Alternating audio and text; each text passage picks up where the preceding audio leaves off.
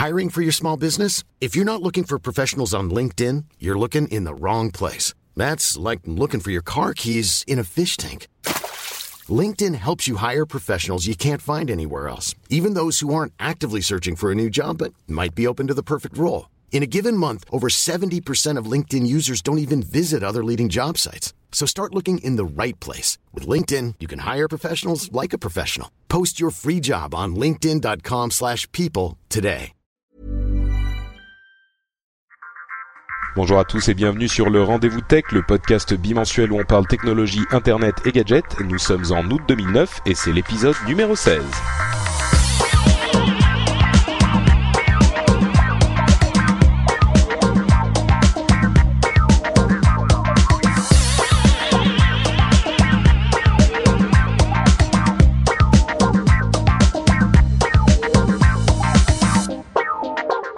Bonjour à tous, je suis Patrick Béja, je suis votre hôte et vous êtes sur le Rendez-vous Tech, le podcast où on parle de toute l'actualité du net, des gadgets, des téléphones, des ordinateurs, des systèmes d'exploitation et tout ça en des termes qui sont accessibles à tous évidemment. Euh, Aujourd'hui, je suis avec mon euh, camarade Jeff puisque Yann n'est pas avec nous, il est pris euh, dans ses histoires de déménagement, comme vous le savez peut-être, il part au Canada et il n'a pas pu être présent avec nous aujourd'hui. Et donc, comme je le disais, Jeff est tout de même avec moi pour cet épisode. Comment vas-tu, Jeff? Euh, ça va très bien, Patrick. Euh, bonjour à tous euh, depuis Palo Alto, puisque la dernière fois qu'on s'est parlé, c'était dans une autre émission et c'était depuis Los Angeles. Ouais. Donc, il fait très beau ici. On a dépassé les 100 degrés hier, 105. On a eu donc ça fait un peu, un peu plus de 40. Donc euh, c'est bien chaud pour le rendez-vous tech, mais tout va bien. On a quelques news, on a une petite émission et on souhaite bonne chance à Yann, qui je suis sûr nous écoutera, pour son déménagement Tout et pour fait. ses cartons. Euh, moi d'ailleurs, euh, tu me fais rire avec tes 40 degrés à, à Palo Alto parce que je, comme certains le savent peut-être si vous me suivez sur Twitter, euh, après notre émission euh, de Los Angeles euh, où il y avait la BlizzCon dont on reparlera un petit peu plus tard dans l'émission, je suis allé à San Francisco. Et après San Francisco, je suis venu voir mes amis, euh, les Spagnolo, à Phoenix. Phoenix en Arizona, pour ceux qui connaissent un petit peu la géographie des États-Unis, c'est le milieu du désert. Donc il fait à peu près 43-44 degrés euh, depuis que je suis là. Oui, Phoenix, il fait typiquement très très chaud et très sec. C'est un- pour ça que c'est un endroit où beaucoup de gens âgés vont déménager. C'est un peu comme euh, euh, Palm Springs et la Floride, parce que c'est un climat qui est euh, très intéressant. Voilà. Et écoute, bah d'ailleurs, attends, je vais, je vais voir. Je vais essayer de débrancher mon, mon ordinateur là, mon petit Dell, euh, du secteur, et je vais aller dans le jardin euh, pour voir si je peux pas faire le podcast étendu euh, sur la chaise longue. On va voir. Si jamais ça coupe, euh, c'est, vous inquiétez pas. Voilà, il veut jouer au, il veut jouer au cake. Voilà. voilà. Il peut pas faire ça depuis son appartement à Paris, donc il veut jouer au cake. voilà. Ouh là là, ouh là, fou. Il fait, il y a un soleil là. C'est incroyable. Oui, d'ailleurs, on n'est pas, on n'est pas en live hein, ce coup-ci parce que. euh, parce que euh, bah, c'était un petit peu compliqué à mettre en place. Hein. J'allais pas faire ça euh, en live depuis les depuis chez les Spagnolo et les, les embêter euh, à tout mettre en place. Donc on se contente d'une émission entre nous qui sera disponible dans le podcast que vous êtes en train d'écouter. Il fait. Je mets, tiens, ce que je vais faire, c'est que full interactif, enfin presque. Je vais prendre une photo que je posterai euh, avec le l'image. Ça sera l'image du euh, du de l'émission, tiens, de l'article sur le sur le blog. Comme ça, les gens pourront voir d'où j'étais euh, quand j'ai fait cette émission. Alors Randy et Scott ont fait un jour un- une émission, euh, donc une instance depuis le jacuzzi. On pourrait faire ça depuis tu parles la de piscine. Instance, oui. Instance, ouais. Mais bon, oui, bah, j'aurais peur de mettre mon euh, mon MacBook à côté de la piscine parce qu'on sait jamais, y avoir de Oui, la c'est un petit peu un petit peu dangereux quand même, c'est vrai. Et, euh, et d'ailleurs, bah tu parles de MacBook, ça nous offre une petite intro pour la série incroyable de news Apple euh, qu'on va avoir dans cette émission et je te propose qu'on se lance euh, immédiatement. Je te suis. Alors, première news, c'est la saga AT&T, Apple, Google qui continue. Euh, si vous n'êtes pas au courant, il y a eu petit, un petit souci dans le processus d'approbation des applications pour l'iPhone, pour l'application de Google Voice. On en a déjà parlé plusieurs fois, donc si vous ne savez pas de quoi il s'agit, vous pouvez retourner écouter les émissions précédentes. Mais Google Voice a été refusé et ça a éveillé les soupçons de la FCC, la Federal Communications Commission américaine, donc qui est chargée de réguler le marché des, des communications. Et euh, ils ont demandé à Apple, à AT&T et à Google de leur rendre des comptes. Et il y a eu un développement la semaine dernière qui était un petit peu ahurissant. Amusant, je dirais. Ouais. C'est pas nous, c'est pas nous, c'est pas nous, pas nous. Alors tout le monde s'est renvoyé la balle un petit peu comme des enfants de de, de 6 ans. Euh, bon, AT&T, il faut être honnête, ils ont été plutôt euh, plutôt sérieux. Ils ont dit, nous, ce qui se passe avec l'iPhone, c'est que euh, on a demandé à Apple de ne pas autoriser d'applications qui fassent de la voix sur IP, des choses comme Skype ou comme ce genre d'applications qui vous permettent de parler euh, directement par Internet, ne sont pas accessibles sur le réseau euh, de AT&T, donc sur le réseau 3G. C'est disponible en Wi-Fi. Skype a déjà été accepté et il est, il marche très très bien. D'ailleurs, je m'en suis servi un petit peu ces derniers jours. Ouais, c'est super. Et, donc AT&T a dit on a demandé ça à Apple, mais c'est la seule chose. Pour le reste, on n'a rien à voir avec l'approbation des euh, applications sur le l'App Store. Euh, Apple, par contre, a fait un truc hallucinant. D'une part, ils ont dit la, la première chose qu'ils ont dit, c'est non, non, on n'a pas refusé euh, l'application de Google Voice. On est encore en train de l'étudier. Ce qui est Enfin, on sait même pas d'où ça sort parce qu'elle a clairement été refusée. Et euh, enfin, il a, il a été euh, la, la, le refus de cette application est un fait avéré. Et d'ailleurs, je suis certain que les gens de Google ont chez eux un email disant voilà, désolé, votre euh, votre application a, a, été rejetée. Euh, je comprends pas déjà comment ils peuvent dire ça. Première chose. Deuxième chose, ils ont fait un truc. Bon, mais mais encore bon ils disent ça, ils, ils, essayent de se rattraper aux branches, ils sont là, non, pas vraiment, on a accepté Skype, mais, euh, donc ok, puisqu'on a accepté Skype, on devrait accepter Google Voice, mais euh, Google Voice en fait, euh, on l'a pas vraiment fusé, donc bon, ils essayent de se rattraper aux branches. Mais le plus hallucinant, c'est qu'ils ont dans le même communiqué annoncé que le problème avec Google Voice, c'était qu'il remplaçait des fonctions essentielles de l'iPhone et que ça pouvait euh, de la confusion chez les utilisateurs. Et les fonctions qu'il dit, dont ils disent que Google Voice les remplace, c'est des choses comme la liste de contacts, euh, le répondeur de, de, de l'iPhone et ce genre de choses. Alors que c'est totalement faux. Euh, Google Voice est complètement euh, euh, intégré à l'application la Google Voice et il ne remplace pas les fonctions en dehors de cette application Google Voice. Si on la lance, on a accès à ces fonctions, mais si elle n'est pas lancée, l'iPhone reste complètement euh, comme il a été designé. Et, et c'est vraiment étrange ce type de, de, défense entre guillemets parce que euh, c'est très facilement vérifiable. Il y a plein de gens qui ont téléchargé l'application Google Voice pendant les quelques heures où elle était disponible et, euh, et, et, elles ont été, enfin, ils peuvent euh, très simplement montrer que euh, ces affirmations sont fausses. Moi, ça me, ça, ça me surprend.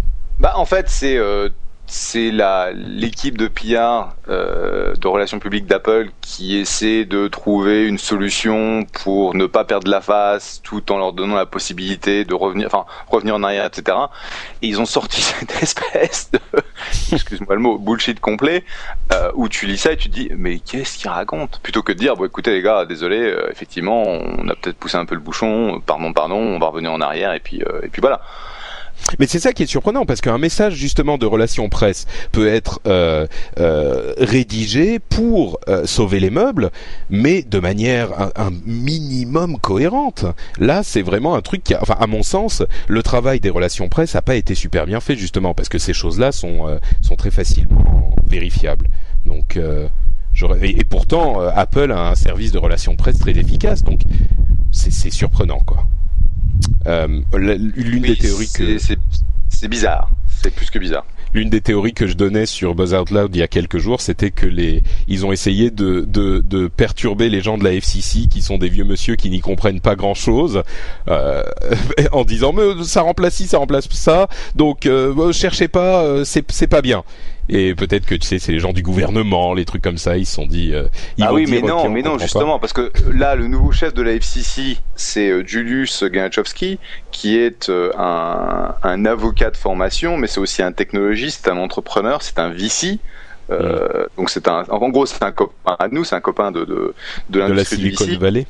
C'est un copain de la Silicon Valley, même s'il a passé beaucoup de temps euh, à Washington et c'est là où en fait son fonds son fonds opérait. Il avait un espèce d'incubateur qu'il avait monté il y a un an et demi. Et euh, ce que je peux te dire, c'est que c'est pas la c'est pas la moitié d'un imbécile. et euh, bon, évidemment maintenant les petits messages privés où tu dis euh, et Julius, qu'est-ce que t'en penses? C'est plus possible, c'est dommage. Bien Parce sûr. que je serais je serais intéressé de savoir ce qui, ce qui se dit en regardant ce machin en se disant bon les gars, ils nous prennent pour des cons. Euh, Qu'est-ce qu'on fait? Et, Ouais. et, et quand on voit en fait l'impact de, de cet incident, puisque faut pas oublier quand même que Eric Schmidt a quitté le board d'Apple euh, deux trois jours après que après l'incident, donc c'est quelque chose qui a pris une, une, une proportion parce que bon une une investigation de la FCC c'est quand même pas rien, faut pas exagérer. Donc le fait qu'il réponde de façon aussi, je dirais, cavalière est assez, est assez surprenant. Euh, le, le, D'ailleurs, la, réaction a priori euh, ne va pas se faire attendre. Enfin, la réaction, la fin de l'histoire ou l'évolution de l'histoire, il est probable que euh, Apple annonce d'ici quelques semaines. Bon bah voilà, maintenant on a fini notre processus de, de review de l'application et elle peut sortir comme prévu. et bon, parce que c'est une situation qui est un petit peu intenable et leur réaction à la situation prouve que les choses ne peuvent pas continuer de la sorte.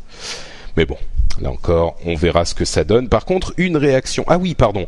Avant de passer à l'histoire suivante, qui est aussi euh, relative à l'App Store, je voulais parler de Google et de la manière dont eux, ont répondu à la FCC, qui était quasiment aussi comique, c'est-à-dire que euh, le document qu'ils ont envoyé à la FCC semblait être relativement complet, sauf que ils pour la version publique, euh, ils en ont censuré la moitié.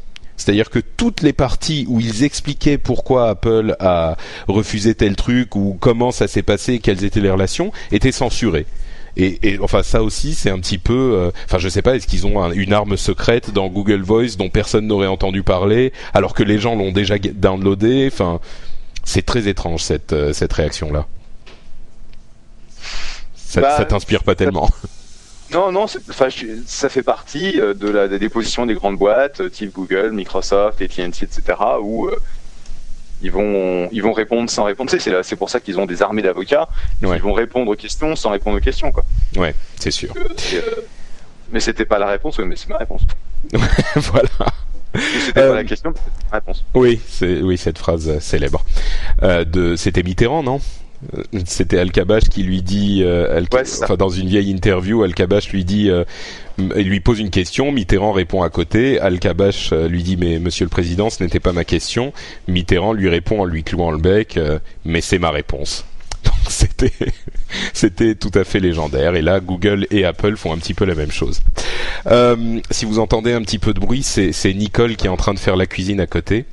Euh, et, les, et les chiens qui sont très intéressés par ce qui se passe euh, devant le devant la, la cuisinière. Donc, euh, je suis désolé, c'est un c'est un rendez-vous tech un petit peu roots aujourd'hui.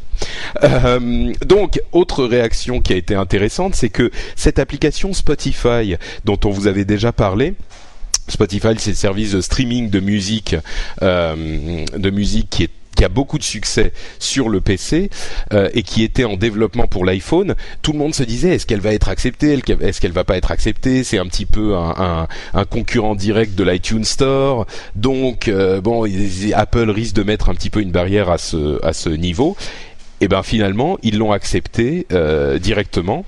Ils ont dit OK. euh, il y a quelques jours, ils ont dit Spotify a été accepté. Il sera disponible. L'appli sera disponible sur euh, l'App Store euh, dans pas très longtemps.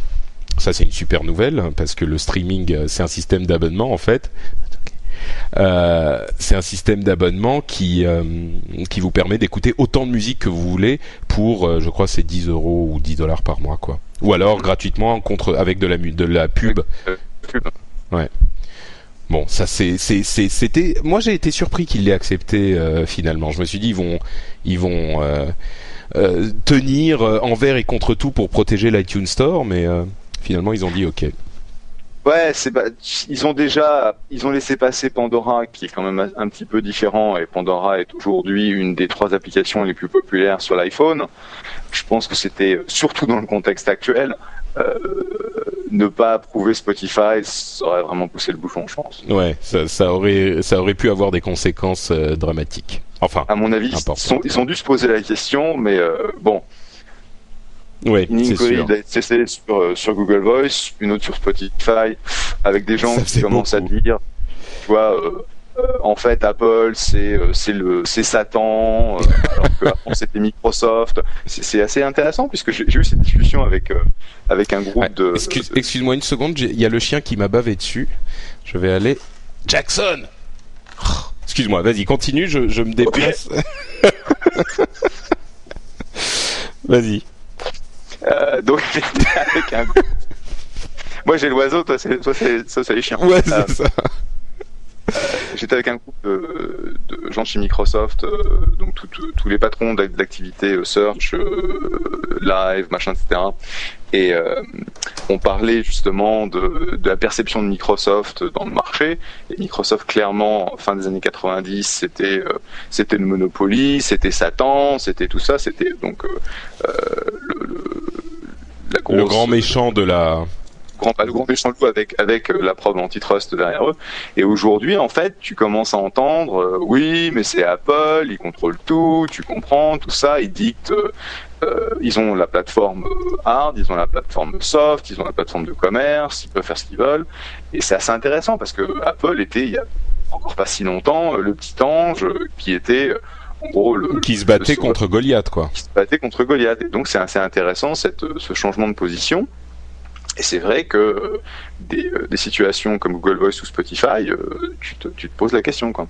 Bah, c'est, effectivement, on n'est pas encore à un, un, une situation où, la, où tout est complètement renversé, où Apple est considéré comme un, un empire euh, un petit peu sombre, mais il y a des signes effectivement de cette euh, de ce de ce retournement. Et Apple a intérêt à faire un petit peu attention parce que le public peut très vite euh, euh, donner une image assez négative d'Apple. Là, certains, une petite partie des, technophiles euh, est, exaspérée par le par le comportement d'Apple. Moi, j'avoue que je suis que je suis plutôt un défenseur d'Apple encore aujourd'hui à, à, ce niveau-là, mais une partie des technophiles est, exaspérée et ça peut se propager très vite, quoi. Euh, D'ailleurs, ils ont une, raison d'être énervés chez Apple euh, dans, dans un, une situation là encore un petit peu retournée parce que vous connaissez ces, enfin tu connais ce système de réalité augmentée euh, dont je crois qu'on en avait déjà parlé. Hein. Pour ceux qui pour ceux qui connaissent pas, c'est un système. La réalité augmentée, en fait, c'est la euh, sur une image vidéo euh, classique, on met fait une surimposition de euh, texte synthétique. Donc, quand je dis texte synthétique, c'est simplement des, des, des panneaux de texte d'ordinateur, quoi, enfin de d'images de, de, synthèse, comme on a genre les les les affichages tête haute dans un avion de chasse. On va avoir euh, le, le petit cercle ou dans le Terminator le, le petit cercle qui s'affiche sur la tête du type et qui qu'on regarde effectivement avec nos propres yeux et qui va dire euh, c'est telle personne et il est euh, il a tel âge telle euh, telle taille etc des détails sur lui. C'est la réalité augmentée et on en avait déjà parlé. Ça va arriver sur iPhone. Il y a des applications expérimentales qui le font déjà depuis quelque temps mais Apple avait demandé à tous les développeurs d'attendre la sortie du du, du, firmware du logiciel 3.1 de l'iPhone, c'est vraiment euh, le, LRDV spécial iPhone hein, aujourd'hui. Euh, spécial Apple. Spécial Apple. Et ils ont euh, donc ils ont demandé aux, développeurs d'attendre la version 3.1 pour sortir leurs, applications de réalité augmentée.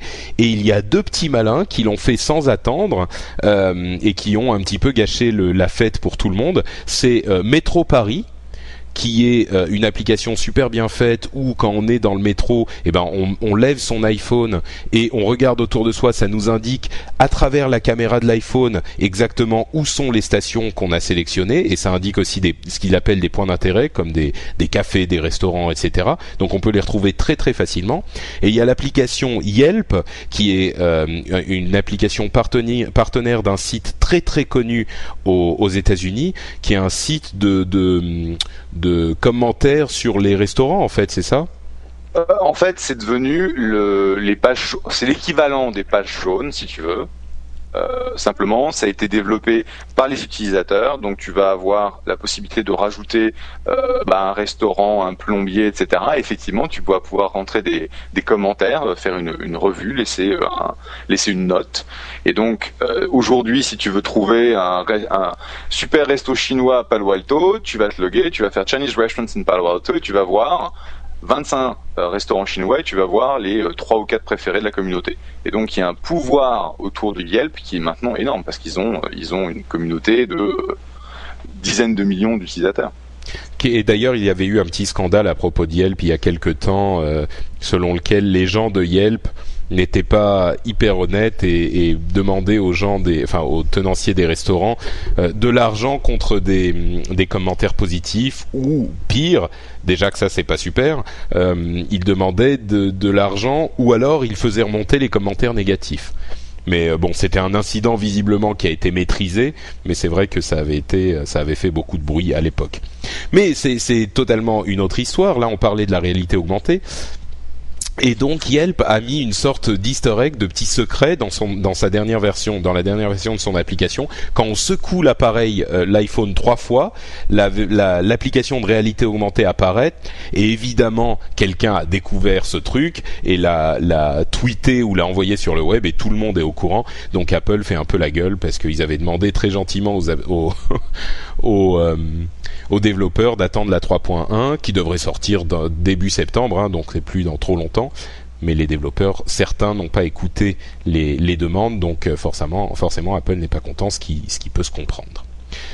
Mais ceci dit, si vous avez, si vous habitez à Paris et que vous avez métro Paris, euh, allez voir euh, dans l'application, dans la, partie localisée, vous pourrez essayer vous-même la réalité augmentée et ça déménage. Euh, autre news, là je me tourne un petit peu vers Jeff euh, pour qu'il nous en parle, c'est la sortie enfin la sortie du de la nouvelle version de, du, de OS X, le système d'exploitation de, de, des Mac. Euh, OS X euh, Snow Leopard, Snow Leopard est sorti, c'est la version 10. Le léopard de neige. Voilà, 10.6 je crois. Ouais.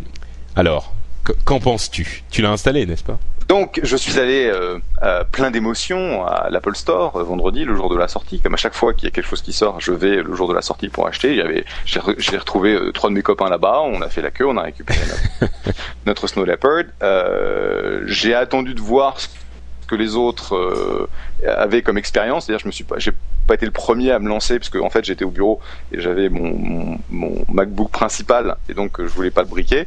Donc ouais, copains, tu, il vaut, il vaut toujours mieux attendre un petit peu euh, avant de le faire son, de faire son ordi principal, de le mettre à jour, vérifier Exactement. que tout se passe bien chez les autres quoi. Et donc comme de toute façon bah, mes copains par définition vivent leur vie sur Twitter euh, clairement, quelques heures, on a commencé à voir les euh, petits problèmes, petits soucis, mais grosso modo, ça se passait bien. Euh, je l'ai installé euh, sur le MacBook de ma femme pour vérifier que ça marchait bien. Ah, Après, le salopio, tu l'installes sur celui de ta femme avant et non, parce que elle a, elle a, un, elle a, un, elle a un iMac et elle a un MacBook Pro, donc si je brique le MacBook Pro, c'est pas grave. Ah, d'accord, d'accord. Okay. iMac. Et donc ça s'est bien passé. Le mien, ça l'a briqué pendant 10 minutes. Euh, C'est-à-dire qu'il y a un reboot au milieu du processus et il a il a frisé donc là euh, ça a été un peu chaud. Oula t'as eu des sueurs froides des sueurs froides. C'était un peu chaud j'ai eu des sueurs froides. Grosso modo ça s'est pas mal passé. Et pour moi le bah en gros je vois pas la différence. Voilà. voilà. et donc ça marche bien donc ça c'est le côté positif. J'ai des copains qui ont des soucis, tu mentionnais avec Photoshop, j'ai des copains qui ont eu des soucis avec des drivers d'imprimante, puisque maintenant les drivers d'imprimante ne sont pas sur dans la distribution, tu vas les chercher sur internet. Mhm. Donc quelques petits soucis comme ça, mais grosso modo, moi le gros de mes applications fonctionne. La seule, le seul commentaire, c'est que je ne vois pas la différence. C'est-à-dire qu'il y a un certain nombre de, d'outils euh, de fonctionnalités qui ont été euh, changées, euh, modifiées, etc. Mais c'est des trucs que j'utilise pas, donc en gros rien à foutre. Et pour le, gros de mon utilisation, et eh ben je vois pas la différence. Donc bah, moi la question qu'on m'a posée, ouais, vas-y. Moi, la question qu'on m'a posée, c'est est-ce que ça valait le coup de dépenser 49 dollars pour un pack de 5, puisque ben, on a plein de Macs à la maison, donc je fais tous les Macs de la maison pour moi, de toute façon, euh, ça n'a pas vraiment de sens de rester en arrière euh, sur une version d'OS. Je me suis posé la grosse la question sur euh, sur Vista, mais c'était une telle daube que j'ai pas j'ai décidé ah de les PC à Vista. Mais donc là, j'ai fait l'install. Objectivement, c'est plus petit, c'est un c'est a priori un tout petit peu plus rapide. moi, j'aime bien la notion de on vire des trucs de l'OS pour que ce soit moins gros. Oui, ça c'est sûr que philosophiquement c'est bien.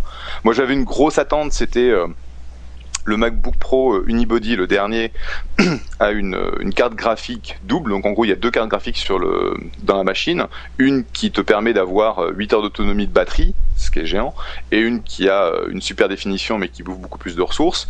Et aujourd'hui, pour passer de l'une à l'autre, tu es obligé de te déloguer et de te reloguer, ce qui est un peu gênant. Et ce que j'espérais, c'est qu'en fait, Apple supporterait la carte graphique, puisque théoriquement tu, peux utiliser les deux cartes graphiques en parallèle, ce qui te donne donc euh, une capacité monstrueuse. Et eh ben ils l'ont pas implémenté, je suis extrêmement déçu. Ah bon? Ah oui, c'est effectivement, je savais pas que c'était qu'il fallait faire ce genre de choses. C'est un petit peu c'est un petit peu pénible. Mais euh, bah, écoute, moi, en fait, depuis que, que je suis ici à Phoenix, euh, je suis, j'utilise mon petit Dell qui a 4 ans et qui met 4 heures à booter, donc euh, je l'utilise pas euh, pour tout. Et euh, Marc m'a très gentiment prêté son son MacBook Pro. Et donc, je l'ai utilisé pendant quelques jours avant la mise à jour, et puis il y a deux jours, il l'a faite euh, sur le ce MacBook Pro qu'il m'a prêté, et il l'a mis à jour. Bon, je m'en sers que pour euh, que pour euh, Safari, enfin Firefox, pour aller sur le net et, et ce genre de choses. Mais effectivement, je n'ai vu mais aucune différence, quoi, aucune. Donc, mmh. bah, le, tout le monde disait oui, euh, ils le voyaient, regardez, ils le font à, à 29 dollars alors que Windows 7 va coûter très très cher. Euh, ha ha ha, c'est la même chose et ils le vendent moins cher chez Apple. Euh, bah, franchement, s'ils le vendaient à plus que ce, prix-là, enfin, je comprends pas ce qu'ils ont fait en fait. Si ça se trouve, bon, il faut être honnête, il y a plein de choses qui se passent euh, sous le capot que on ne voit pas jusqu'à ce que les applications des, des développeurs soient mises à jour. Euh, et, et, donc ça changera un petit peu au, au, final. Mais pour l'utilisateur euh, classique là, enfin pour l'utilisateur final aujourd'hui, euh, franchement, euh, je sais même pas. le système prend moins de place sur le disque dur, donc ça c'est bien. Il libère, je crois, 9 gigas, ce qui est énorme. Mais enfin, je, hormis ça, je comprends pas l'intérêt de pour l'utilisateur final. Il n'y a pas énormément d'intérêt de mettre à jour tout de suite. Si vous voulez attendre un peu, ça changera pas votre vie, quoi bah, tu, tu as un support du 64 bits natif, euh, donc ça veut dire que tu vas pouvoir. Il était déjà là le support du 64 bits, c'était juste qu'il avait aussi le support du 32 bits, et aujourd'hui le support du 32 bits n'est plus là. C'est pour ça qu'ils ont enlevé plein de choses. Et, et c'est enfin, natif au sens, enfin, théoriquement les, les programmes 64 bits sont censés aller un, un peu plus vite maintenant.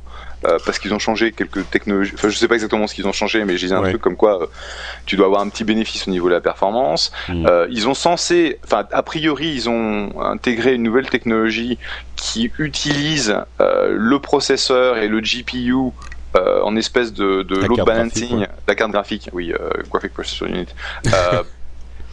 de manière à ce que tu puisses en fait utiliser ton GPU un petit peu comme ton CPU, donc euh, distribution de tâches, euh, ça te permet d'aller plus d'être plus rapide, etc. Mais objectivement, euh, j'ai pas vu la différence. Ouais. Bon, sans doute sur des applications un petit peu plus rapides, enfin un petit peu plus gourmandes comme la, la, les calculs graphiques ou ce genre de choses. Mais Bah écoute, euh, hier soir euh, j'ai essayé WoW, euh, puisque bon c'est ça le test, hein, et j'ai pas vu une différence.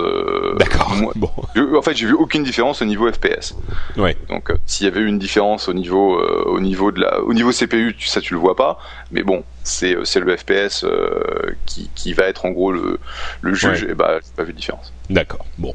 En tout cas, bon c'est une application, c'est une une mise à jour. Eh, à vrai dire, je suis un petit peu malhonnête. Je dis, il euh, n'y a pas vraiment d'intérêt à, l'installer. Mais moi, si j'étais sur Mac, je l'installerais de toute façon parce que euh, j'ai, j'aime bien être dans la dernière version. Peut-être si vous avez un doute sur les compatibilités, attendez deux trois semaines. Mais euh, elle est tellement bon marché que ça vaut même pas la peine de ne pas l'installer, quoi tu peux, bah, éventuellement, tu peux attendre le premier, euh, le premier patch de la 10.6, donc la 10.6.1, qui à mon avis sortira euh, sous quelques, sous quelques semaines. En fait, là, le gros débat aujourd'hui, c'est, euh, attendez les gars, on voit pas la différence. en gros, c'est un patch et on nous fait payer un patch. bon, ok, c'est pas cher, 29 dollars ou, ou 49 dollars pour pour 5 installs. Mais bon, c'est un patch, quoi. Donc, qu'est-ce que c'est que ce truc?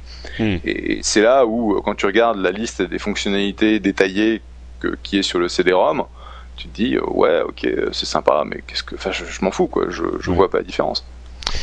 Bon, on vous laissera juger de la pertinence de cet argument et euh, je suis sûr qu'on aura un petit peu le même à l'envers à la sortie de Windows 7. Ça va être marrant euh, d'en reparler à ce moment.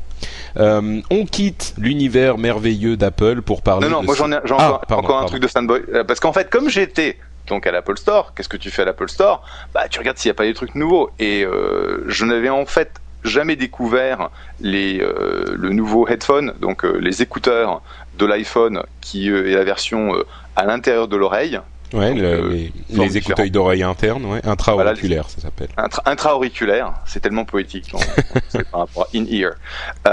Et, ces nouveaux écouteurs ont une petite boîte de transport, ce qui veut dire que tu ne vas pas bousiller ton, ton, tes écouteurs en les portant euh, dans ta veste ou dans ta poche. Donc euh, ça coûte une fortune, ça coûte 79 dollars, mhm. mais ils sont de super qualité. Donc en fait, j'ai l'OS, je vois pas la différence, mais les écouteurs, ils sont géniaux. Écoute, moi j'ai ces écouteurs depuis euh, plusieurs mois.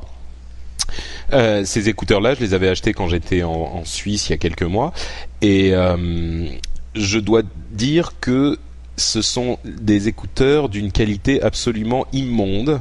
Non seulement le son ne me convient pas du tout, bon c'est sûr que par rapport aux, écouteurs d'origine, ça va, mais par rapport aux écouteurs euh, classiques, euh, enfin normaux qu'on achète, qui ne sont pas Apple, euh, ça, ça m'a vachement déçu justement parce que j'espérais qu'il serait enfin d'une bonne qualité. Et en plus, au bout de, allez, trois mois, ils étaient complètement bousillés. Ah ouais. C'est-à-dire que ouais, les, euh, les, les petits embouts, tu sais, sous les écouteurs en eux-mêmes, le petit machin en caoutchouc, euh, mhm. il s'est détruit au bout de quelques mois. Alors, je je me sers pas de la petite du petit machin de transport, mais quand même quoi. Donc, bah, euh, je, je te dirais, pour le moment, euh, j'ai bien. Mais, mais, la qualité te, te paraît bonne, c'est, ça me surprend quand même. Mais... Bah écoute, euh, étant donné que j'écoute pas énormément de musique, mais surtout du euh, podcast, de l'audiobook, mm. etc. Euh, franchement, euh, oui, pour ça, ça convient, c'est sûr. Mm. Et deux, bah, je sais pas, je, moi, j'ai bien aimé. Bon, bah, on verra, on verra. La prochaine fois qu'on se croise, je te ferai écouter euh, les nouveaux écouteurs que j'ai que j'ai achetés justement à l'Apple Store il y a trois jours, qui sont des Vimoda et qui sont excellents. Donc, on fera la comparaison en live. Et pour finir la, la, petite partie Apple, malgré bon le, le le MacBook que j'utilise là, il est sympa, mais bon, je reste quand même euh, à, fantasmer sur euh, sur un MacBook et je crois qu'à un moment euh, dans les mois qui vont venir je vais m'en acheter un ça va ça va plus être possible quoi il va y avoir un truc qui va se passer l'unibody l'unibody 17 pouces je sais pas si tu bah en fait non je non moi je voudrais un truc un peu plus portable il me faudrait hmm. l'unibody 13 pouces en fait donc, En tout cas, le design Unibody, j'étais pas, j'étais pas super convaincu. J'ai laissé passer la première génération. Euh, et, et en fait, quand ils ont sorti la deuxième, là, ils avaient tellement amélioré les perfs. Hmm. Que, bah, mais tu sais ce qui me plaît le plus, bon là ça devient une sorte de conversation entre nous, on va on va pas continuer trop longtemps, mais ce qui me plaît le plus c'est le, le trackpad avec le multi-touch, c'est d'une utilité quand on est sur un portable, mais invraisemblable. Je passe de mon de mon de mon petit Dell au Mac et ne serait-ce que le fait de scroller avec deux doigts, c'est tellement simple mais tellement intelligent que on peut plus s'en passer. Hmm. Donc euh, Bon, ok. Sony et les e-book readers. Euh, Sony a annoncé euh, la sortie de trois nouveaux e-books, euh, de trois nouveaux e-books, dont deux, bon, c'est des formats un petit peu différents, qui sont un qui est en couleur d'ailleurs, si je ne m'abuse. Je sais pas si tu as vu la news. Pas. Non, t'as pas vu ça. Disons que euh, le, il y a deux choses importantes. Sur l'un d'entre eux, il y aura une petite partie tactile qui vous permet de euh, tourner les pages en, en touchant l'écran. L'écran lui-même n'est pas entièrement tactile, mais le simple fait de tourner les pages en touchant, c'est, vachement sympa. C'est quelque chose d'original et de, et de, de- d'intelligent, je pense. Et puis surtout, la- l'autre grosse nouvelle, c'est la sortie d'une version euh, connectée, c'est-à-dire que comme le Kindle dont on vous parle depuis des mois dans cette émission, euh, vous pourrez télécharger des livres euh, directement depuis, euh, enfin depuis n'importe où, puisque vous serez connecté au réseau cellulaire. Et vous aurez euh, accès à une bibliothèque quasiment infinie euh, avec une connexion. Je crois que ce qu'ils sont chez, euh, euh, enfin, pour le moment, ça ne sera qu'aux États-Unis, mais ils espèrent l'amener en Europe d'ici euh, d'ici quelques mois. Et c'est très clairement un concurrent du du, du Kindle. C'est plutôt une bonne nouvelle de voir arriver de la concurrence sur ce marché. Maintenant, est-ce que le, le- cet e-book spécifiquement sera mieux ou moins bien que le Kindle On ne sait pas, mais euh, mais l'arrivée de la concurrence est plutôt une bonne chose. Tu, tu as, euh, tu- je me souviens plus, t'as Millions of people have lost weight with personalized plans from Noom, like Evan, who can't stand salads and still lost 50 pounds. Salads, generally, for most people, are the easy button, right? For me, that wasn't an option. I never really was a salad guy. That's just not who I am. But Noom worked for me. Get your personalized plan today at Noom.com. Real Noom user compensated to provide their story. In four weeks, the typical Noom user can expect to lose one to two pounds per week. Individual results may vary. Hiring for your small business? If you're not looking for professionals on LinkedIn, you're looking in the wrong place. That's like looking for your car keys in a fish tank. LinkedIn helps you hire professionals you can't find anywhere else, even those who aren't actively searching for a new job but might be open to the perfect role. In a given month, over 70% of LinkedIn users don't even visit other leading job sites. So start looking in the right place. With LinkedIn, you can hire professionals like a professional. Post your free job on linkedin.com/people slash people today. Kindle, toi, non Non, j'ai pas un Kindle. Ah, d'accord, ok. qu'en fait, bon. euh, on a on a discuté ça parce que je suis j'ai pas beaucoup de temps pour euh, pour lire. Euh, je lis énormément en ligne, mais je lis très peu de livres, etc. Et en fait, ma solution à moi, c'est les audiobooks. Fait. Et donc, euh, j'ai pas, euh, j'ai pas fait le, le passage au Kindle, mais je pense que vu le, le nombre de livres que mon fils lit, euh, on lui a acheté une série de 8 bouquins en France et il a lu les 8 bouquins en 8 jours. Euh, ça pourrait être économique pour nous de lui mettre, de lui prendre un Kindle. Donc, je pense qu'on va, on va, on va y passer. On prendra un Kindle 2. Euh, effectivement, c'est bien que Sony offre une, une concurrence. Faudra voir un petit peu s'ils arrivent à véritablement concurrencer Amazon parce qu'il faut dire que bon euh, Ouais, c'est pas des petits joueurs. Bah, enfin, Sony, c'est pas des petits joueurs non plus. Hein. non puis- c'est pas des petits joueurs Disons que le, la petite préoccupation que ça pose, c'est la fameuse guerre des formats qu'on a connue dans la musique. Euh, Est-ce qu'elle va arriver dans le, le, le livre aussi? Est-ce que le Kindle va avoir des livres que euh, si jamais tu, te, tu n'as plus de Kindle, tu ne peux pas passer sur ton Sony?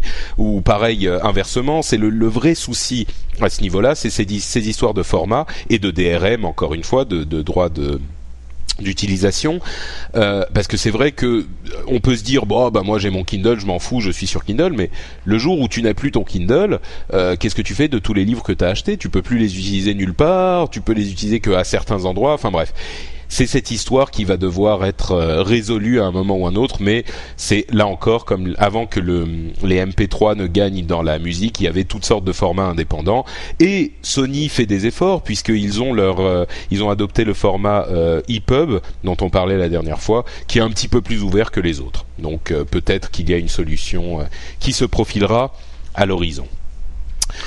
je pense que le jour où on aura un peu un peu comme comme euh, dans le passé on va avoir différents formats et tout le monde va se mettre à hurler et un jour on aura un format commun Oui, oui, oui, Euh, bien sûr.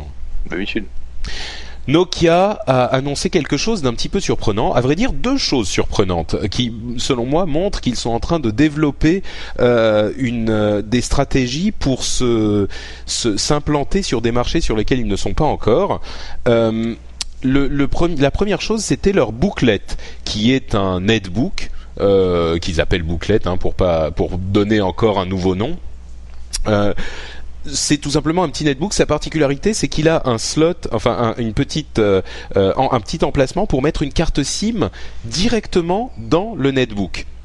Euh, c'est plutôt intéressant. Ça veut dire qu'on peut prendre directement la carte SIM de n'importe quel opérateur et la coller dedans. On n'a pas besoin d'avoir la clé USB qui dépasse du netbook ou les, ce genre de, de, de petits trucs qu'on a généralement quand on achète un, un un, plan, enfin un abonnement chez un opérateur, un abonnement de données chez un opérateur spécifiquement pour son ordinateur. Donc ça c'est plutôt cool.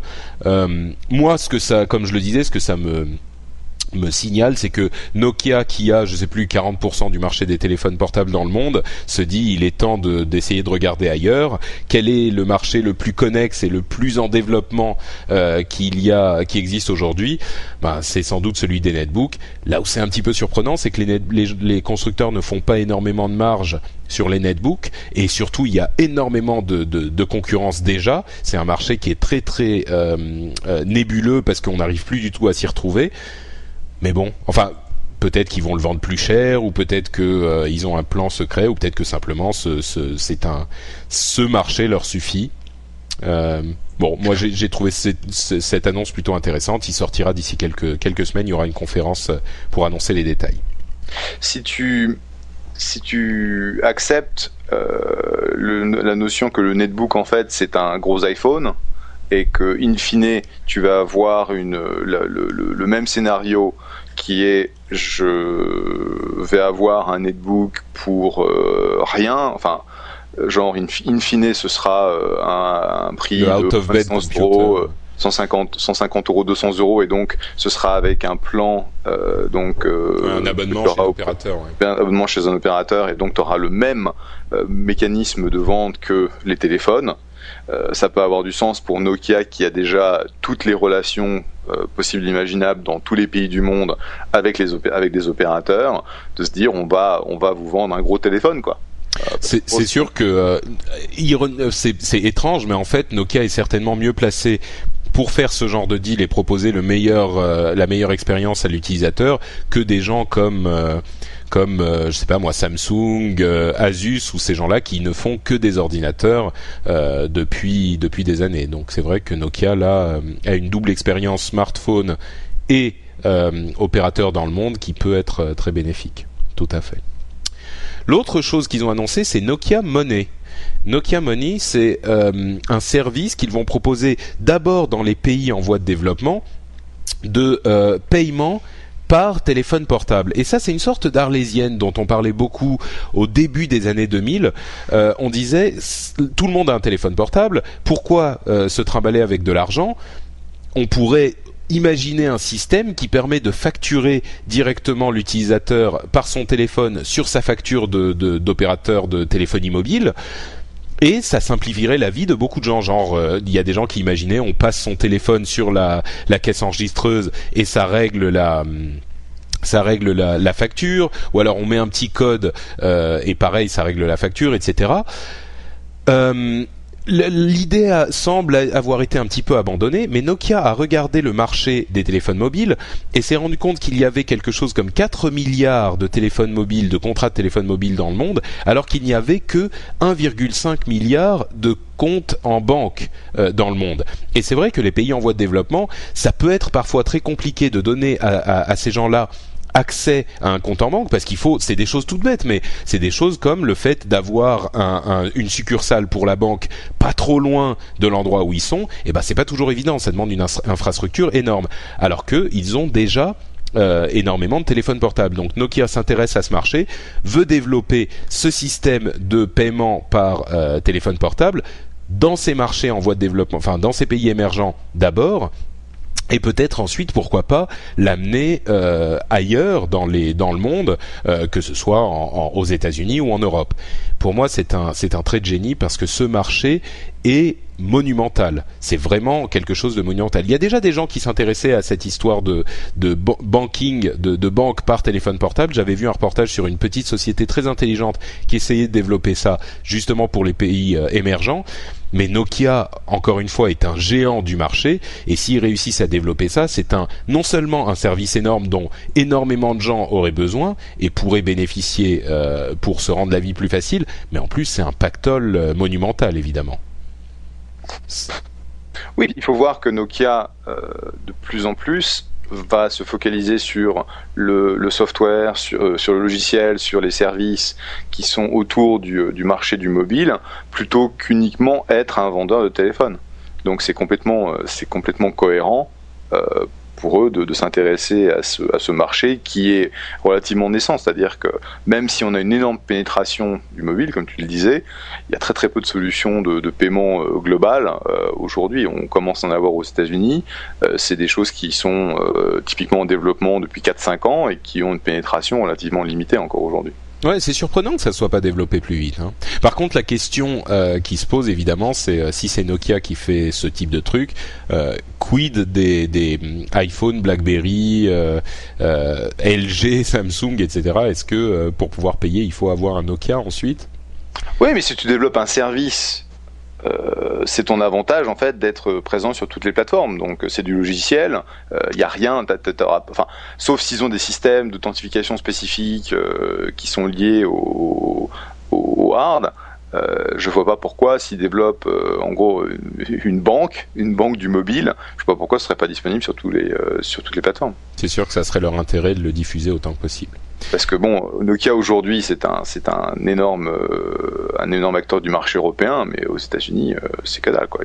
Ils, pas ils sont pas référencés par euh, enfin ils sont référencés mais de façon très limitée par par les, les, opérateurs, ce qui fait que si tu veux acheter un Nokia, ça va te coûter un prix absolument monstrueux quoi.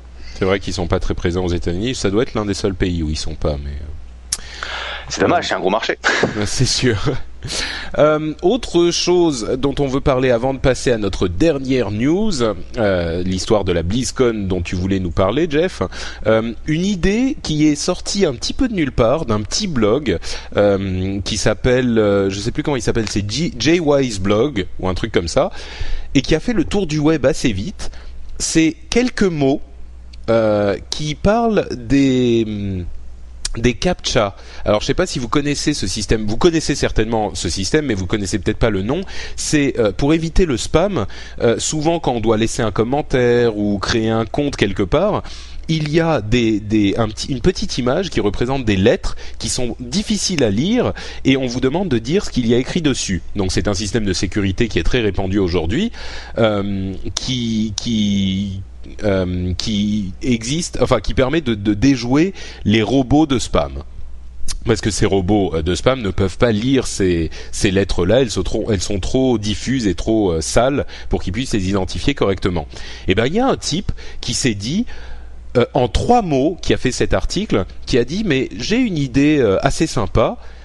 Pourquoi est-ce qu'on ferait pas des pubs dans les captcha C'est-à-dire qu'au lieu d'avoir deux mots genre bonjour accordéon, eh ben pourquoi on mettrait pas euh, buvez Coca-Cola par exemple ou euh, Mercedes ou Pepsi?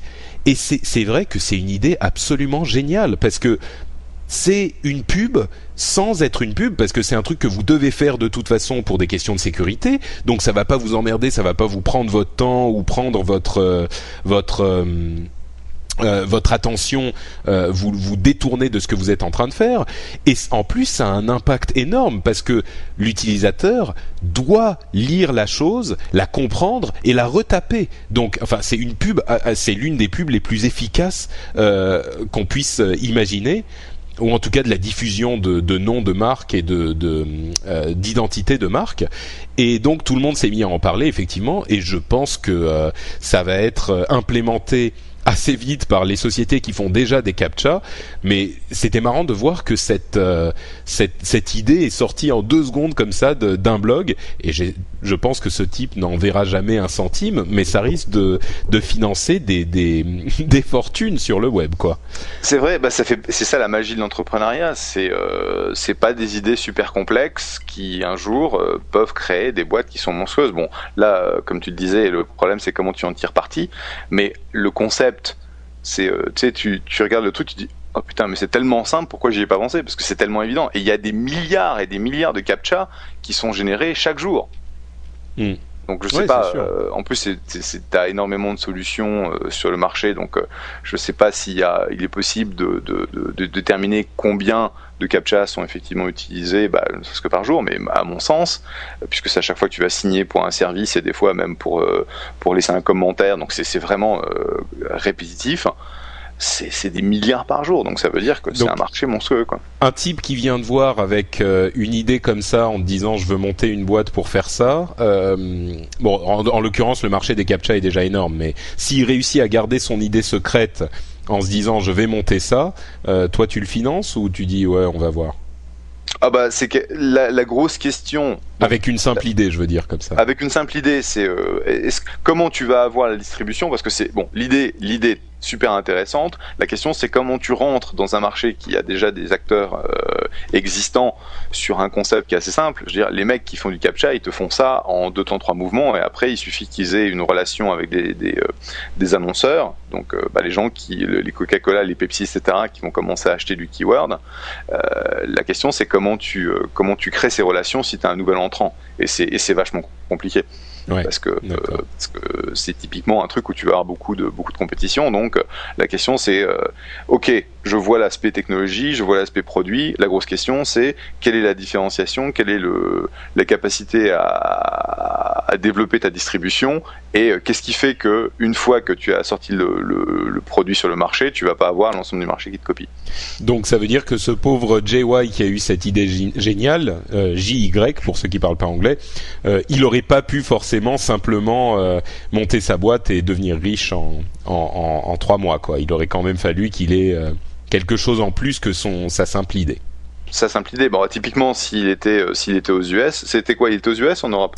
Je crois que c'est un Américain. Hein. Je dis JY, mais je crois que c'est un Américain. Bah, il aurait, il aurait pu essayer de voir s'il était possible de déposer ne serait-ce qu'une patente autour de l'idée, histoire de prendre un brevet, histoire de voir si un jour ça devient un succès monstrueux. Il peut dire c'était mon idée, maintenant vous me payez des royalties.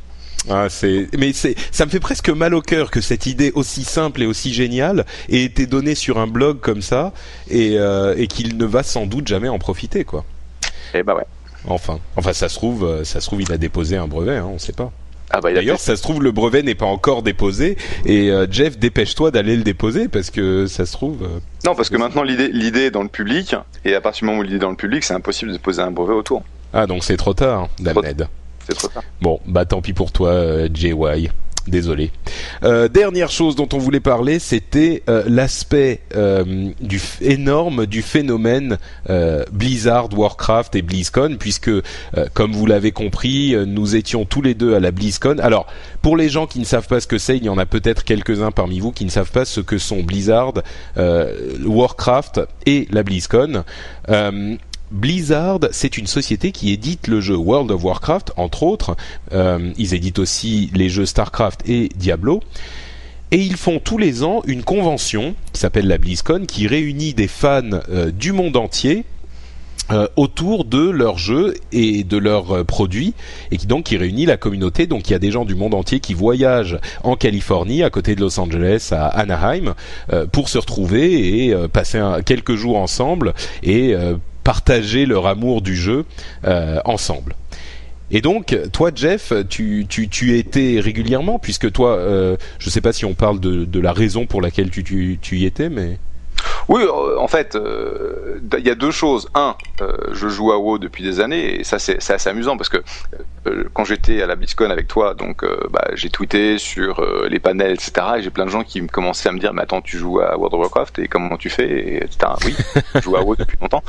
et puis aussi, je suis un investisseur dans le dans le domaine du jeu. J'ai fait 7, 8 investissements dans le domaine du jeu, dont un qui est la plus grosse communauté MMO aujourd'hui sur sur le web, dont on taira le nom, même si toi tu sais exactement qui c'est. Oh, bah, on peut le dire, hein, si tu veux, moi ça. Non, non parce qu'on va on va comme on va publier un de ces jours. Euh, enfin, en gros, la, boîte va faire son coming, son coming out. D'accord, euh, ok. on, gardera, on gardera ce, le, on en discutera à ce moment-là.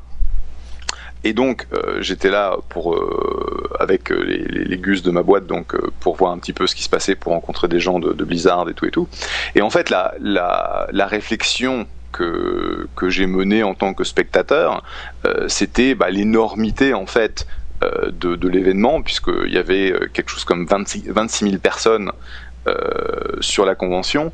Donc 26 000 personnes, quand le premier matin, on, on, doit faire rentrer tous ces gens-là dans le hall de la convention, ça fait une queue de 1 km et demi si on la déplie, et c'est incroyable. C'est une des plus grosses queues que j'ai que j'ai vues personnellement. C'est aussi une des plus grosses queues que j'ai jamais coupées parce que en fait, on a déjeuné tous les deux et puis après, euh, toi, t'avais un presse-passe, donc euh, t'as pu rentrer. Et moi, je me suis retrouvé euh, au bout de la queue et je me suis dit, attends, je vais pas attendre une heure et demie euh, rentrer, donc je me suis débrouillé pour en gros couper 23 000 personnes et rentrer. Oh là là, le salaud Rentrer en 12 minutes. mais en tout cas, la, réflexion que j'ai menée, c'est un, donc euh, la, la, passion, l'énormité euh, donc euh, de l'événement, le fait que Blizzard en tant que société soit capable de gérer en parallèle ces trois franchises que tu as que tu as mentionnées, donc World of Warcraft qui aujourd'hui a 11 11 millions 11 millions et demi de, de joueurs, Diablo qui est une franchise qui est quand même relativement vieille, où on va attendre encore deux ans, je pense, avant d'avoir Diablo 3 qui sort donc la nouvelle version, mais où il y a une énorme attente autour du jeu et qui fera euh, euh, des millions de, copies euh, vendues, et StarCraft 2, donc qui est la prochaine version de StarCraft qui sortira, je pense, en, l'année prochaine, puisque c'est ce qu'ils ont plus ou moins annoncé, et qui va se vendre également de façon extrêmement avec beaucoup de succès. Et en parallèle de tout ça, ils sont aussi capables de développer une nouvelle IP, enfin un, nouveau, un nouveau jeu, un nouveau produit, avec a priori leurs meilleures, euh, leurs meilleures équipes sur, euh, sur le, projet, et ils font tout ça en parallèle. Et c'est assez incroyable. Ils ont une, ils ont une attitude qui, qui, euh, qui me rappelle Apple en fait, où ils décident dans leur coin ce qui est bien pour les joueurs ils vont développer ces trucs-là sur plusieurs années, puisque je pense que la, l'IP, quand ils vont la, nouvelle IP, quand ils vont la sortir, ils ont travaillé pendant 5 ans dessus. Éventuellement, si ça ne marche pas, ils les pètent avant même de les sortir. Ouais, c'est arrivé plusieurs fois. C'est arrivé plusieurs ils, fois. Ils ont développé des jeux pendant plusieurs années, ils n'étaient pas satisfaits du résultat, ils les ont même pas sortis, ils les ont jetés. Euh, euh, et, ils ont une capacité assez unique. Mais en même temps, et tu disais ça en fait, je sais plus si c'était sur Azot.fr ou sur euh, sur euh, The Instance, ils ont aussi cette capacité à partager quand même pas mal de choses avec les avec la communauté. Et BlizzCon en fait, c'est c'est un c'est un événement unique qui nous permet à nous de voir un petit peu ce qui va se passer dans le jeu, mais aussi un événement pour eux récupérer le feedback euh, bah, de la communauté, des joueurs, etc. Où tu peux, tu peux aller les voir, leur serrer la paluche et discuter avec eux. Ce qui est, euh, ouais. c'est quelque chose d'assez impressionnant pour moi. Il y a beaucoup de gens qui risquent de se dire oui, bon, 26 000 personnes, euh, il y a des, des, des conventions comme le CIS ou le E3 ou ce genre de choses qui réunissent beaucoup plus de gens. Il faut bien se rendre compte que une là, ouais, c'est une seule boîte qui réunit tout ça autour de un jeu qui existe vraiment aujourd'hui, c'est-à-dire World of Warcraft. Starcraft 2 et Diablo 3, bon, les, les, les, épisodes précédents existent bien, mais ils sont sortis il y a des années et des années. Je veux dire, Starcraft 1 euh, est sorti il y a quoi euh, presque 10 ans maintenant et Diablo 2 est sorti il y a bien 6 7 8 ans mhm. quelque chose comme ça euh, donc c'est vraiment une, une, un phénomène euh, d'une ampleur incroyable pour un seul jeu et la communauté est, euh, est vraiment présente. Une des choses qu'ils ont annoncé qui intéressera peut-être nos auditeurs en dehors de de la nouvelle extension du jeu World of Warcraft, c'est ce nouveau marché de, de, cartes pour euh, Starcraft. Starcraft est un jeu de stratégie euh, et pour Starcraft, pour Starcraft 1, les, mm, la communauté était très présente et développait des cartes euh, customisées, des cartes personnalisées qu'on pouvait utiliser dans le jeu eh ben ils ont pris ça en compte pour la deuxième version de Starcraft et ils ont développé dans euh, leur euh, réseau qui s'appelle Battle.net un système qui permet de créer, en fait, ils ont créé une sorte de euh, magasin de cartes. C'est-à-dire comme dans l'App Store pour Apple ou dans l'iTunes Store, on peut acheter des applications ou de, la musique. Et ben là, on pourra acheter des cartes customisées. Alors quand je dis acheter, c'est, libre parce que il y en aura des gratuites et des payantes. Et euh, ça veut dire que les développeurs en herbe ou même des développeurs sérieux pourront développer des, des, des cartes customisées pour StarCraft 2 et non seulement des cartes customisées, mais l'expérience du jeu peut être totalement transformée parce que l'outil d'édition est tellement puissant qu'on peut non seulement transformer complètement le jeu en un autre jeu euh, de stratégie, euh, par exemple, StarCraft 2 est basé dans, dans un univers de science-fiction, mais on peut imaginer en développer un autre jeu euh, qui soit dans un univers médiéval ou heroic fantasy ou ce genre de choses. D'ailleurs, euh, Warcraft, Warcraft 3, je deviens un petit peu technique, mais euh, l'un des, des, des l'une des utilisations les plus communes aujourd'hui du jeu de stratégie Warcraft 3 est un, un, une modification faite par des fans. Euh, le fameux euh, Dota, Defense of the Ancients, qui était une transformation totale du jeu et qui est l'une des utilisations les plus communes du jeu aujourd'hui. Euh, encore aujourd'hui, il est très très très connu. Et c'est un moyen, en fait, qu'a Blizzard de reconnaître le travail de la communauté, un petit peu comme l'a fait Valve euh, avant, en, intégrant et en, achetant des modes comme Counter Strike. Euh, ça parlera aux joueurs, mais des, ajouts au jeu, des transformations du jeu qui étaient tellement utilisés et tellement euh, qui avaient tellement de succès qu'ils les ont soit rachetés, soit commercialisés, soit euh, intégrés à leur offre, et ben là, non seulement Blizzard permet d'intégrer ça à leur offre, mais ils offrent une, un moyen de vendre ce type de, de, de, de modification, de mode, à n'importe qui et d'en faire de l'argent. Alors évidemment, Blizzard euh, touche une partie de l'argent. On n'a pas les détails encore, hein, mais euh, on se doute bien qu'ils vont pas faire ça complètement gratuitement. Euh, là, les utilisateurs pourront, les, utilisateurs et les développeurs pourront faire ça gratuitement. S'ils choisissent de faire payer, ben euh, Blizzard prend une partie de l'argent, j'imagine. J'ai vraiment l'impression, alors euh, que, que dans ce, dans ce, ce, cette histoire, dans ce système, tout le monde y gagne, quoi. Je vois pas de, côté négatif. Je suis sûr qu'il y en a, mais. Moi, je ne dirais qu'une chose, c'est, pour moi, c'est en fait un test de l'arrivée des microtransactions dans les jeux de Blizzard. C'est très possible. C'est-à-dire Mais- que là, en fait, c'est, on va prendre, on va tirer parti euh, du travail des, euh, de la communauté et donner la possibilité aux, aux développeurs qui mettent, qui passent beaucoup beaucoup de temps sur euh, sur ces maps parce que c'est quand même un énorme boulot que de développer ces, ces, ces jeux. En fait, c'est des jeux. Hein. Oui, oui, non, mais Euh, c'est vrai. C'est, on- peut-être qu'on n'est pas, on n'est pas très clair pour les gens parce qu'on n'est pas forcément en train de parler à un public d'averti, mais c'est véritablement des, des nouveaux jeux que ces gens créent. éditeur, c'est un euh, éditeur de jeu en quelque sorte. Ouais. Et donc, c'est la possibilité pour eux de reconnaître ce travail et puis de mettre en place une économie euh, supplémentaire autour autour de leur jeu. Euh, comme tu le disais, euh, c'est quelque chose que l'on a aujourd'hui sur euh, Warcraft 3. Euh, juste, c'est juste une anecdote, mais euh, à Stanford, euh, pendant l'été, tu vas avoir euh, plein de, cours. C'est en gros des camps qui durent une semaine euh, où euh, les gamins peuvent aller faire un peu de tout, de la physique, etc. Plein de plein de choses. Et en fait, il y avait un camp d'édition de map Warcraft 3 que mon fils a suivi. C'est vrai. Donc, un peu comme il est geek et il a été faire donc son cours pendant une semaine. Il a fait de l'édition de, de map De la Warcraft construction de cartes euh, construction Warcraft. de cartes euh, Warcraft. Et donc euh, le dernier jour, euh, tu, les parents étaient invités à venir essayer et jouer les, les cartes que les enfants avaient développées et ils ont chacun récupéré leur diplôme et ils avaient un, un Gus qui était un instructeur qui était un mec qui était un ex interne de chez Blizzard. C'est marrant. Donc le, le mec était un expert et euh, mon fils il était fou là pendant une semaine il a fait il a fait euh, il a fait ça mais en gros ça montre la popularité de ce jeu qui a euh, qui, qui, comme tu le disais il a 7 8 ans quoi. Euh, Bah- euh, 6, 6 ans 6 ans celui-là. Là où c'est encore plus intéressant, je pense, au niveau de l'industrie, c'est qu'effectivement, avec World of Warcraft, qui est un système avec abonnement, euh, Blizzard récupère une récupère de l'argent tous les mois, et avec Starcraft, ils, on vend, ils vendent la boîte et puis après c'est terminé. Donc moi je me demandais un petit peu comment ils allaient pouvoir répliquer un modem, un modèle de, où l'argent arriverait régulièrement et le système qu'ils ont imaginé avec ces ventes de, cartes customisées me semble euh, la, meilleure solution parce qu'effectivement ça permet de ramener des sous sans euh, parce que tu dis microtransaction, le, le, ce qu'on imagine quand on dit microtransaction, c'est tout de suite je te vends dans le jeu euh, un, des vêtements supplémentaires ou une arme plus puissante ou ce genre de choses.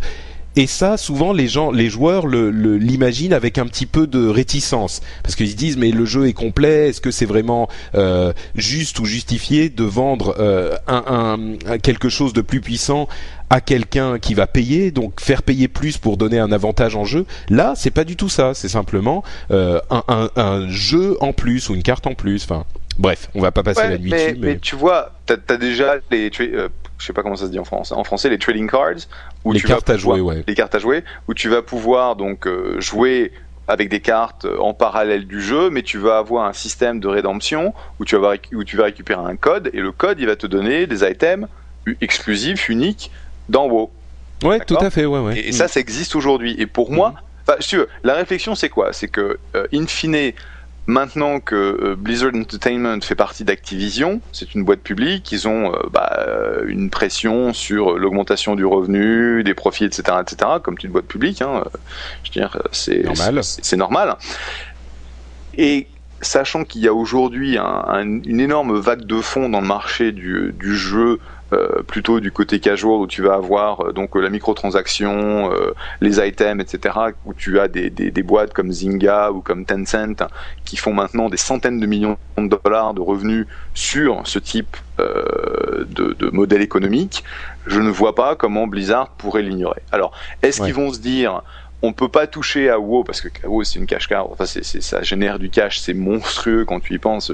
C'est quoi, c'est 19 dollars par euh, 19 dollars par moins, mois, un truc ouais, comme ça. Moins. Mm. Euh, bah, en tout cas, c'est ce qu'on paye nous.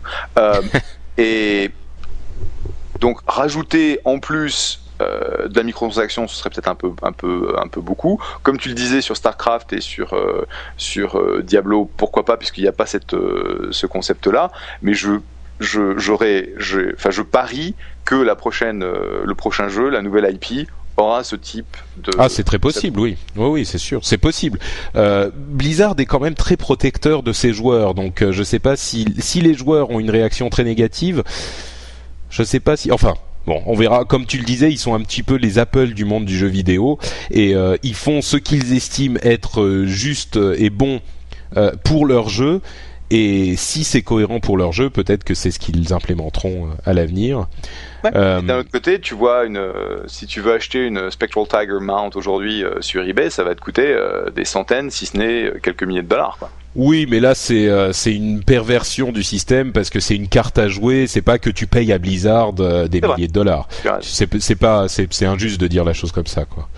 Euh, enfin, vous vous pouvez profiter de ces commentaires de ma part parce que pour être totalement full disclosure et dire toutes les informations à nos auditeurs, je commence à travailler chez Blizzard d'ici quelques d'ici une ou deux semaines. Donc c'est la dernière fois que je pourrai commenter publiquement les, les activités de Blizzard. Donc profitez bien de ces commentaires parce que ça seront les, ça sera les derniers pour moi. Donc, on peut plus prononcer le mot Blizzard World of Warcraft. Bah euh, écoute, ça va, ça va être ça va être compliqué parce que si moi je dis ce que j'ai dit aujourd'hui, je suis encore complètement indépendant. Tu vois, je je je, je suis euh, un podcasteur indépendant.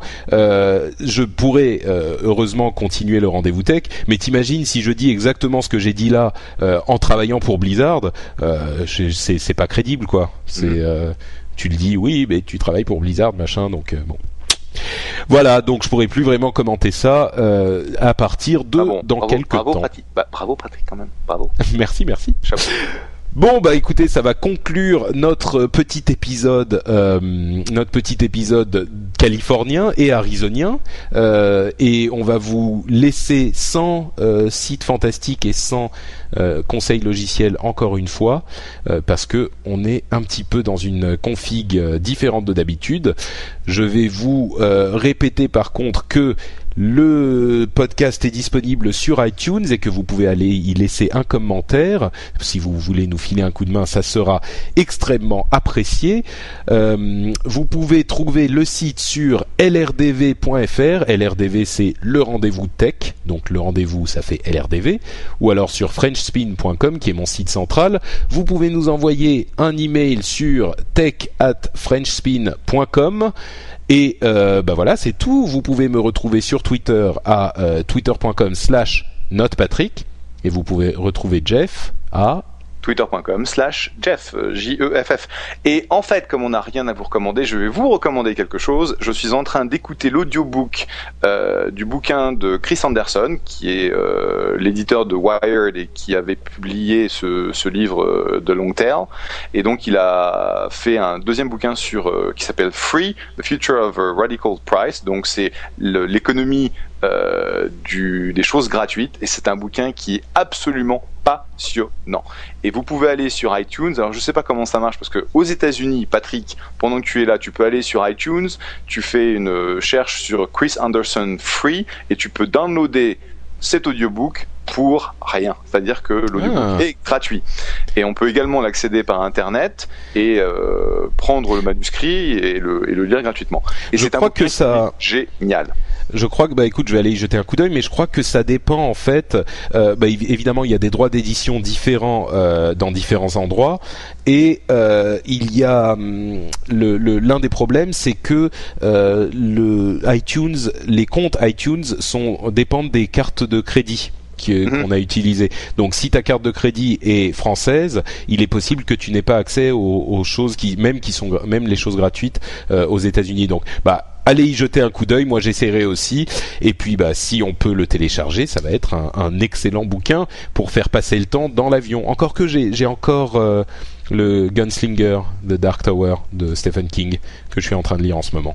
Bah là, bon. c'est, euh, c'est t'entends, Voilà, plus. Chris Anderson pendant 8 heures. Là, je suis, euh, ça fait 3 heures, et- j'ai fait 3 heures et demie là ce, ce week-end, mais euh, ça reprend en fait énormément de, tu vois, toutes ces histoires de euh, d'économie virtuelle, machin. euh, qu'est-ce qui, bon, qu'est-ce que tu mets en place pour que euh, quel est le prix minimum Enfin, c'est, c'est euh, pour les gens qui se posent des, des problématiques de pricing, d'attaque de marché, etc. C'est un excellent bouquin parce qu'il reprend en fait euh, 10 ans de, de, de- d'économie euh, gratuite. Euh, il essaie de disséquer en fait ce qui a marché, ce qui n'a pas marché, et même même moi qui qui baigne dedans, euh, je trouve ça super intéressant. Bon, bah écoute, merci de la recommandation. Et bah dis-moi, pour un épisode qu'on pensait être plus court, euh, on est quand même dans les temps, hein, à peu près. On est à un peu plus d'une heure. Je Parfait. très, ba- très bavard. Merci à tous, et puis on vous donne rendez-vous comme d'habitude dans deux semaines. Ciao, ciao. Ciao ciao.